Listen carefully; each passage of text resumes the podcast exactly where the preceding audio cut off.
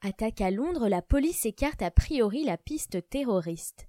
La piste terroriste semblait écartée jeudi par la police au lendemain du meurtre d'une Américaine lors d'une attaque au couteau en plein centre de Londres dans un contexte de crainte d'attentat en Europe.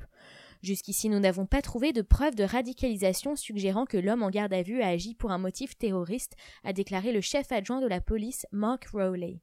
Le jeune homme de 19 ans, un Norvégien d'origine somalienne, arrêté peu après l'attaque perpétrée à Russell Square et qui a également fait cinq blessés, a agi de manière spontanée et au hasard, a-t-il ajouté. Tout le travail que nous avons réalisé jusqu'ici montre que ce tragique incident a été déclenché par des troubles mentaux, a souligné le responsable. Ce constat ressort de l'audition du suspect et de sa famille ainsi que de perquisitions, a-t-il ajouté. Dans la nuit, l'éventuel caractère terroriste de l'attaque avait été évoqué alors que plusieurs attentats ont endeuillé la France et l'Allemagne depuis trois semaines. Cette attaque va instiller de l'inquiétude, a reconnu M. Rowley, soulignant qu'à titre de précaution, les patrouilles policières dans les rues londoniennes ont été accrues jeudi.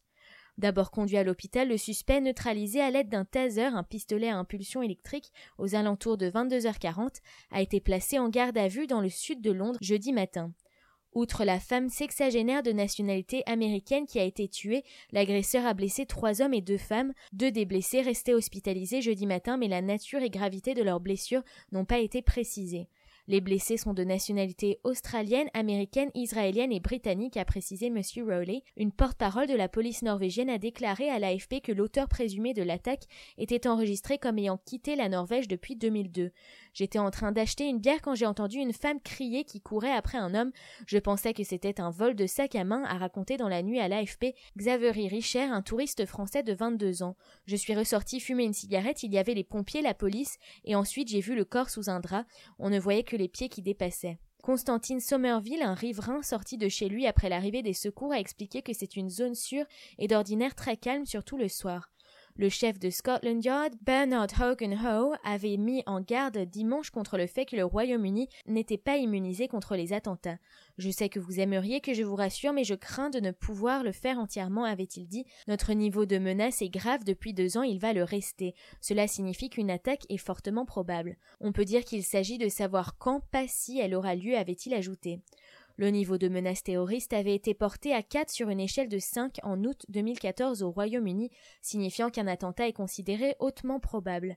La police londonienne avait annoncé mercredi avant l'attaque au couteau le déploiement de 600 policiers armés supplémentaires à Londres. En décembre, à la suite des attentats de Paris et Saint-Denis du mois précédent, ces renforts avaient été décidés portant le chiffre de policiers armés à 2800 dans la capitale britannique. Certains d'entre eux ont d'ailleurs commencé à être déployés mercredi. Jeudi, le maire de Londres, Sadiq Khan, a appelé les Londoniens à rester calmes et vigilants, leur demandant de signaler tout acte suspect à la police.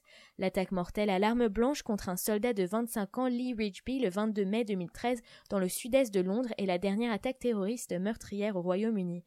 Le 7 juin 2005, quatre attentats suicides coordonnés à l'heure de pointe dans trois rames de métro et un bus londonien avaient fait 56 morts et 700 blessés. Un groupe se réclamant d'Al-Qaïda avait revendiqué ces attaques.